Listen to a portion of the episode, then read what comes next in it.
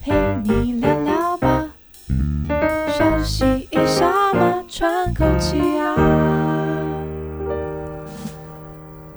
大家好，这里是 LIVORK。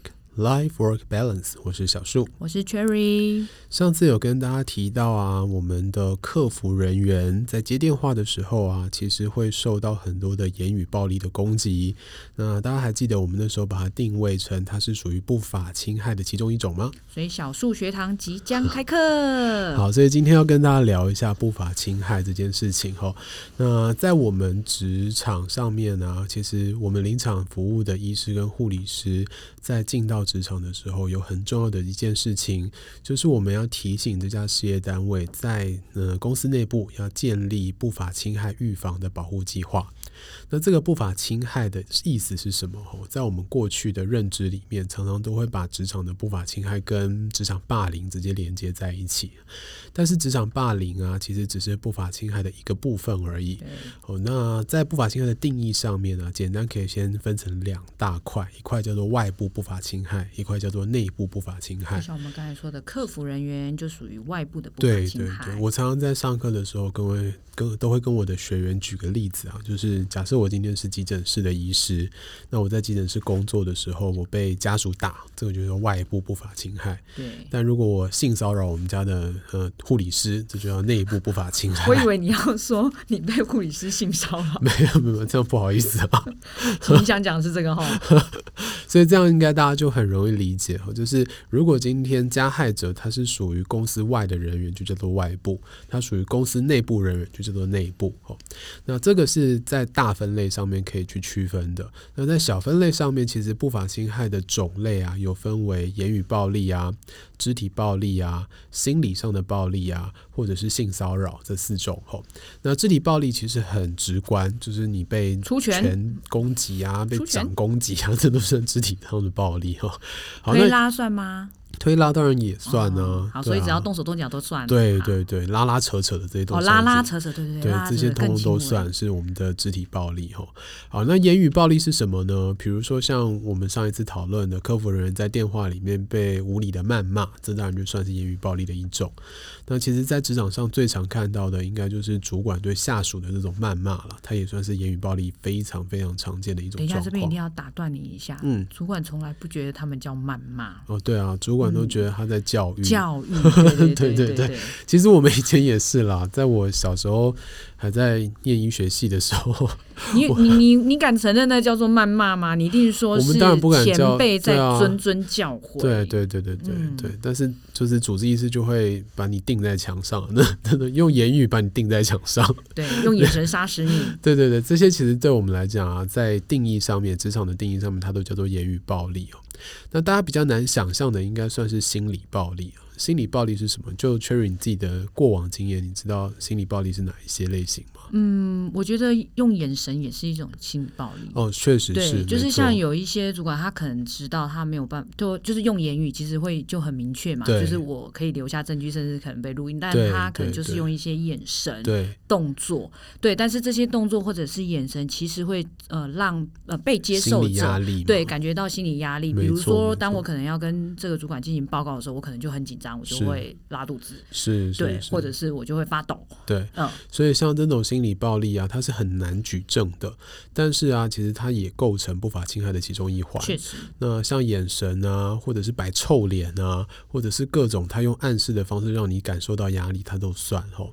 而是我们现在要讲另外一种心理暴力，其实也很常见，它就是在职场上面很常看到的那种排挤的问题。哦，对，排挤，就是当今天有一个人，他。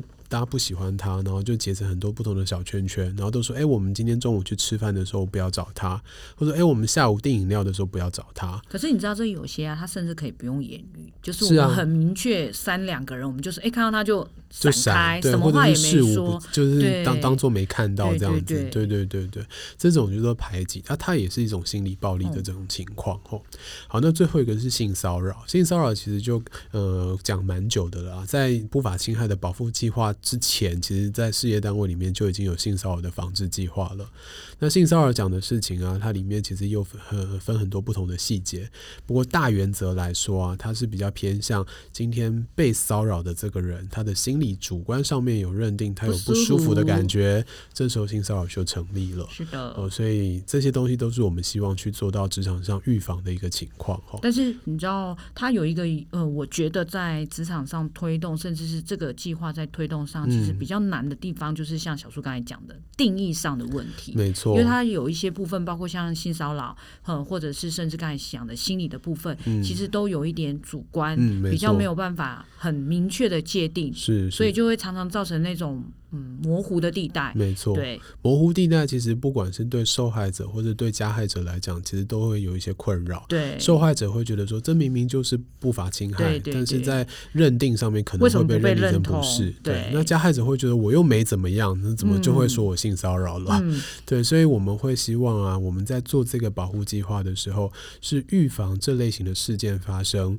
而不是等到这类型的事件发生以后才来去定义清楚，说到底这个算不算？对，对，因为到那个时候，可能已经是公说公有理，婆说婆有理。对对对，很多时候其实都已经有很多的不舒服产生了。对，所以这时候我忍不住要讲一句那个心声，就是事业单位们，你们真的不要觉得我们为什么要故意把这个议题挑出来，然后 对大肆的放放大它。其实我们只是希望在这件事情真的在你们的职场上不幸发生以前，我们其实有更好的规范，让大家都知道，因为那个后续其实是更困难的。对。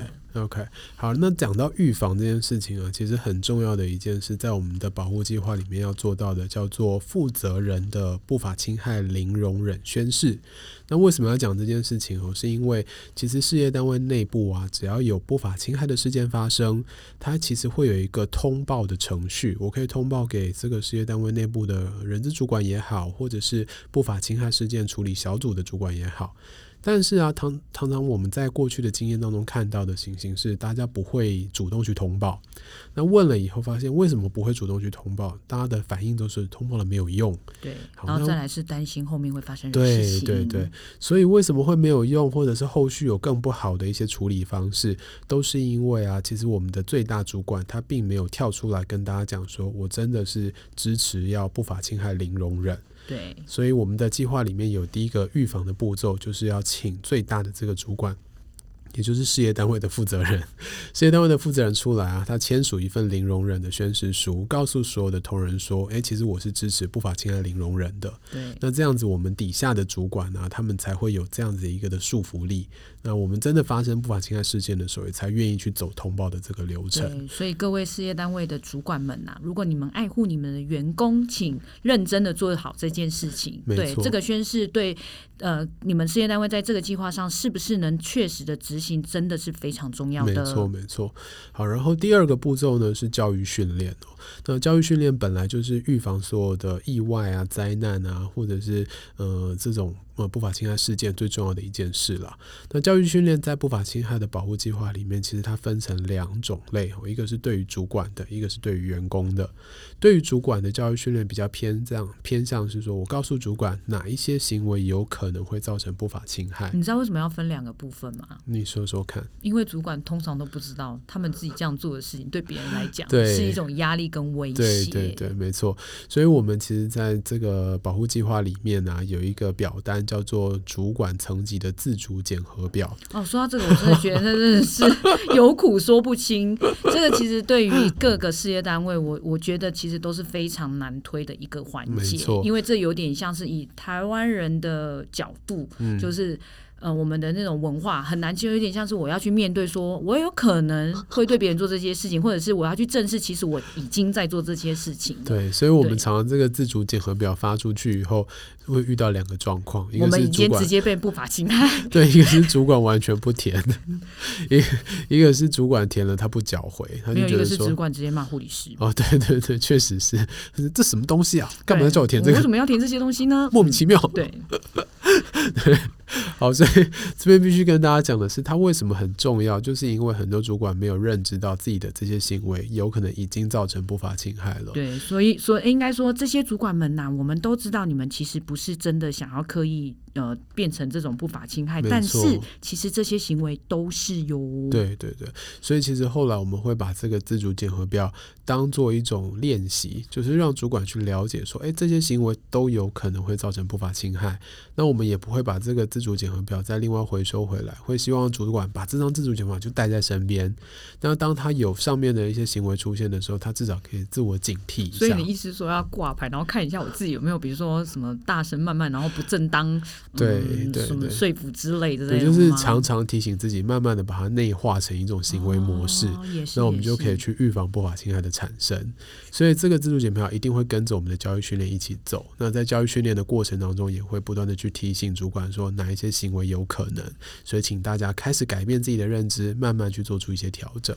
OK，然后再来就是对员工的教育训练了。对一般员工的教育训练呢，其实刚刚主管讲的那一块也一样重要，因为其实很多的员工在彼此沟通的时候，也会造成一些不法侵害。当然，这个东西都是需要做预防的，所以我们会让同仁了解说，在沟通的过程当中，你可以有哪一些方法比较有效的，比较不会产生情绪的一些沟通的方式。那接下来还有第二个很重要的事情，就是当你今天是一个不法侵害的受害者的时候，你的通报的管道到底是怎么跑的？你要知道这件事情，才不会是诶，你受害了，结果这样投诉无门的一个情况。所以在这件事情之前呢，还有一个重点就是我们要协助事业单位把整个事业单位内部不法侵害的一些流程处理流程建置起来。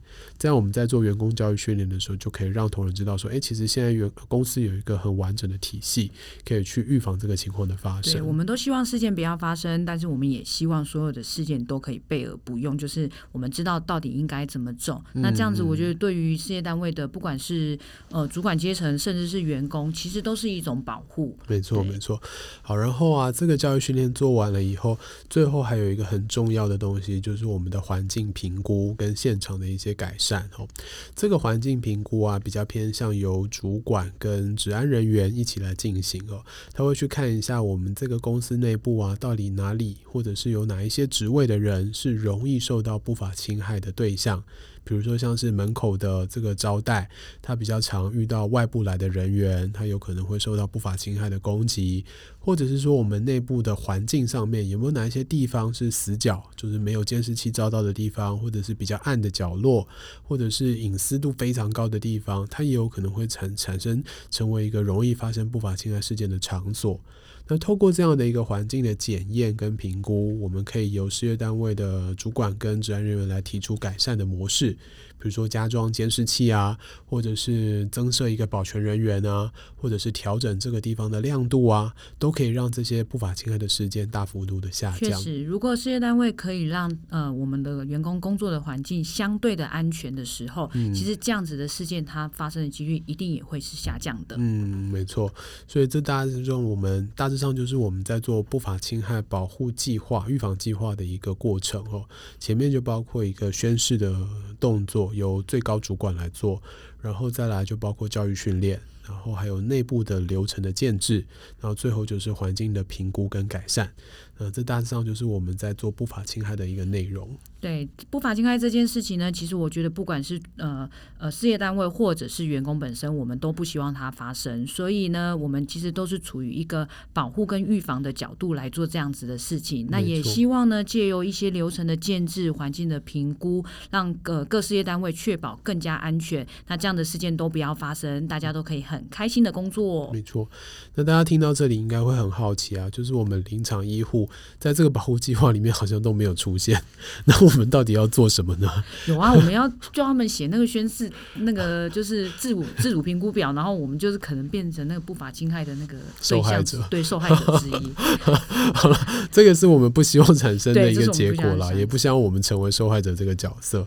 不过我这边必须跟大家说啊，就是当你今天是不法侵害事件，不管你是加害者或是受害者的时候，都有可能会需要医护人员的介入。主要是因为我们会需要去了解你的身体、你的心理有没有受到一些伤害，是需要做治疗或者做后续转介的地方。所以千万不要忘记我们的功能哦。对，但也希望最好最好不要用到我们。对对对，对，对，如果用到我们，就代表真的有大事情发生。我们其实还是有蛮多不一样的工作跟功能啊，是是是，所以这一点其实是我们也非常不希望被用到的。没错没错，OK，好，所以这一次的节目呢，就是想要跟大家介绍一下现在职场上对于不法侵害事件预防的一个保护计划。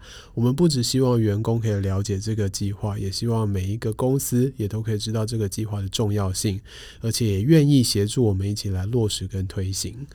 如果你有任何对于不法侵害事件预防计划的问题，或者是你有曾经遭受过任何的不法侵害事件，都欢迎你点击下面的链接来告诉我们。那我们小数学堂就下课喽。OK，拜拜。拜拜。